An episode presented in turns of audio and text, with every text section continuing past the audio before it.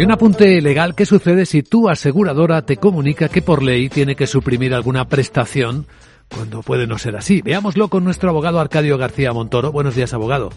Buenos días, Luis Vicente. ¿De qué hablamos?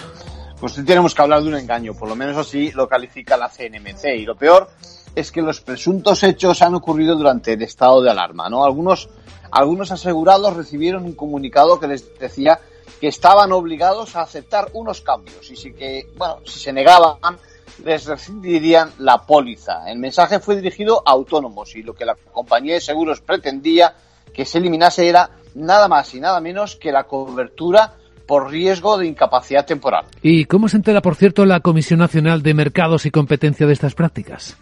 Pues eso es muy interesante. La denuncia llegó a través del buzón que se habilitó a estos efectos durante la pandemia. Y a raíz de ello, bueno, se inició la investigación que ahora acaba en un expediente que va a instruir la causa. Lo peor, repito, es que la decisión unilateral de la aseguradora se justificaba en una ley que no dice eso. Los hechos parecen graves, todo apunta a, que, a que DKV Seguros y Reaseguros vaya a recibir una importante sanción y sin perjuicio de que ya comentaremos el resultado de la investigación, no parece de recibo que se pueda tolerar ese tipo de conductas a un operador económico como es toda una compañía de seguros. Y máximo, diríamos, aprovechando esas especiales circunstancias que todos hemos vivido. En conclusión.